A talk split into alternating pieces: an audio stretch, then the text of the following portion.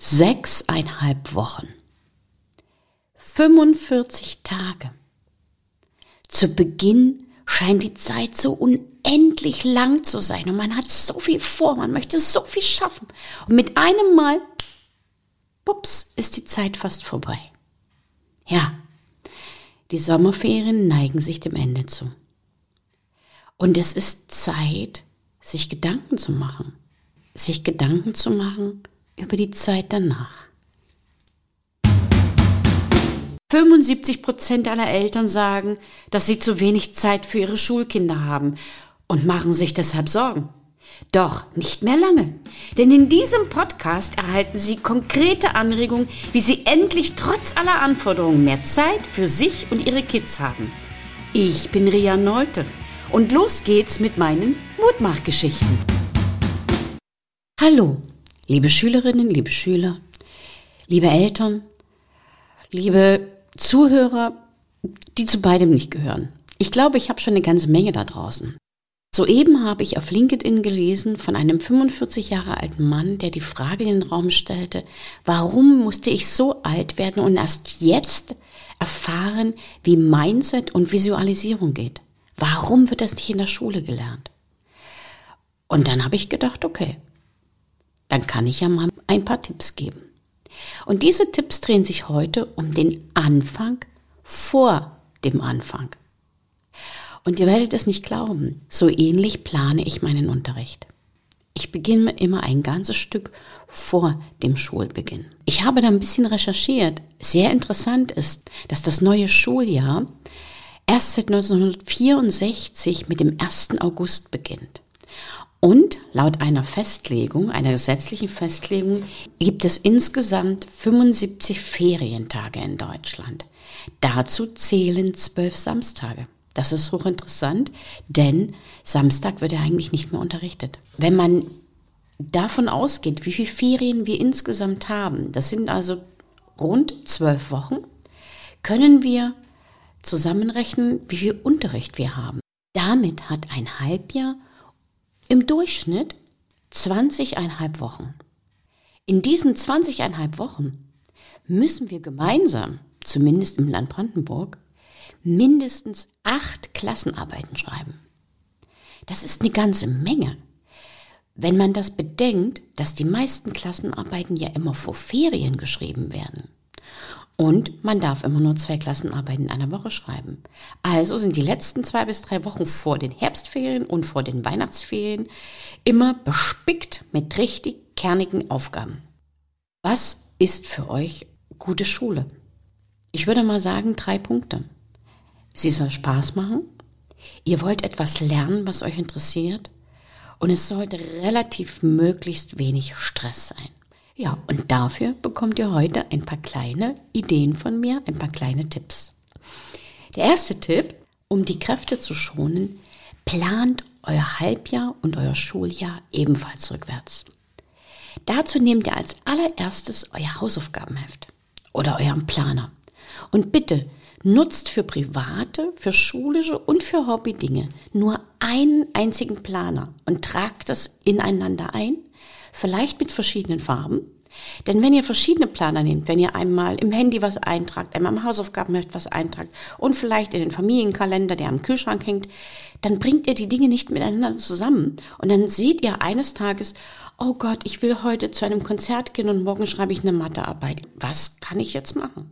Ich kann das nicht schaffen. So. Wenn du das aber in einen Planer einträgst, dann kriegst du das hin. Das allererste, was ich machen würde, und das hat nichts damit zu tun, dass die Ferien schöner sind, trage die Ferien ein. Markiere im Hausaufgabenheft deine Ferien.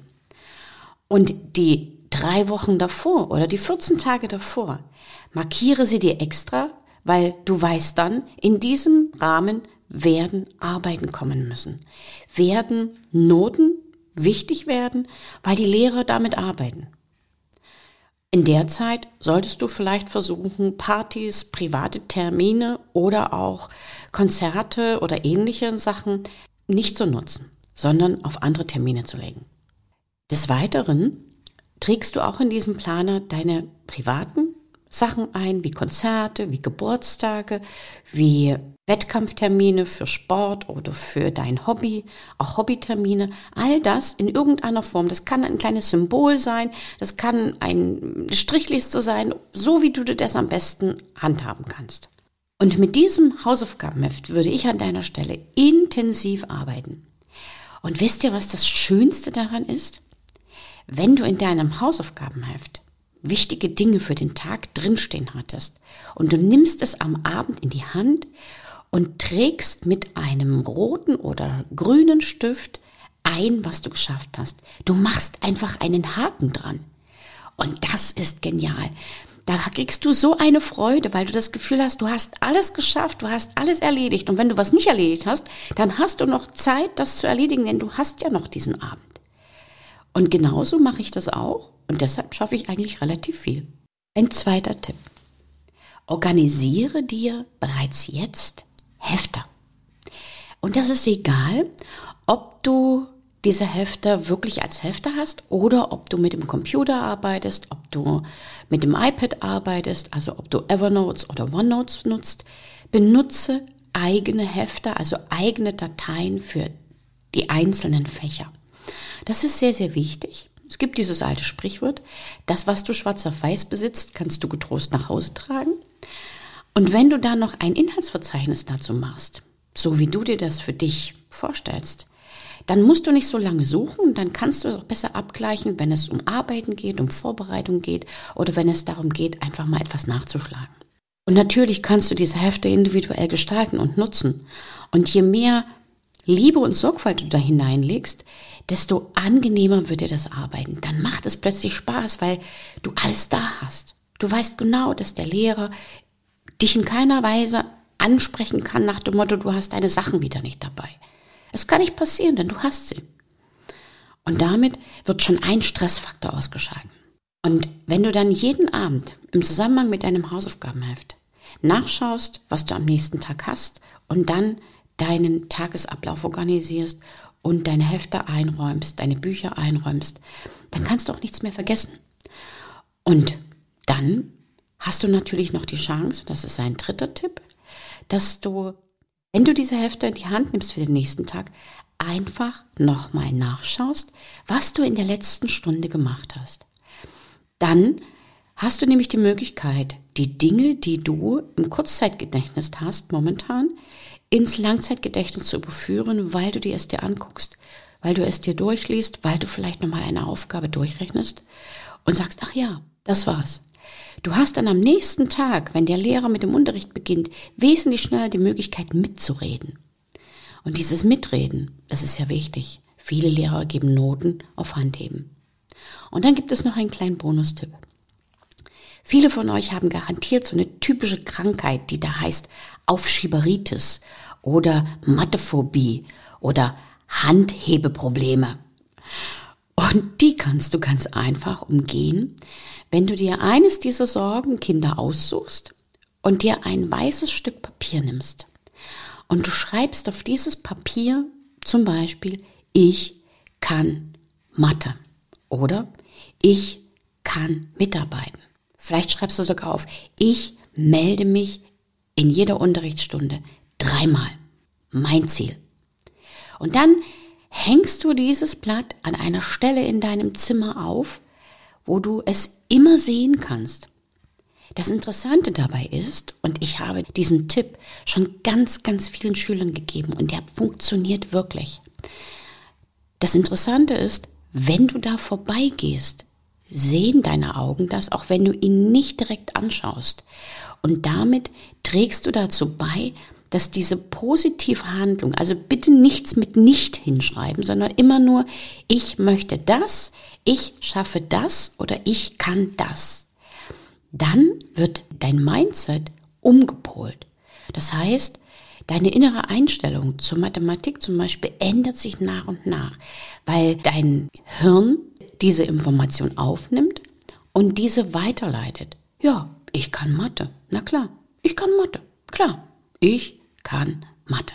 Und dann hast du mehr Freude, du hast mehr Spaß, du hast weniger Stress und du lernst das, was für dich wichtig ist. Denn du willst vielleicht wirklich lernen, mitzuarbeiten. Du willst lernen, Mathe zu mögen oder Mathe zu können. Und das geht. Und dafür wünsche ich dir alles, alles Gute. Und dann noch etwas ganz Besonderes. Wenn du von diesen Tipps mehr möchtest, dann kannst du dich noch bei mir melden.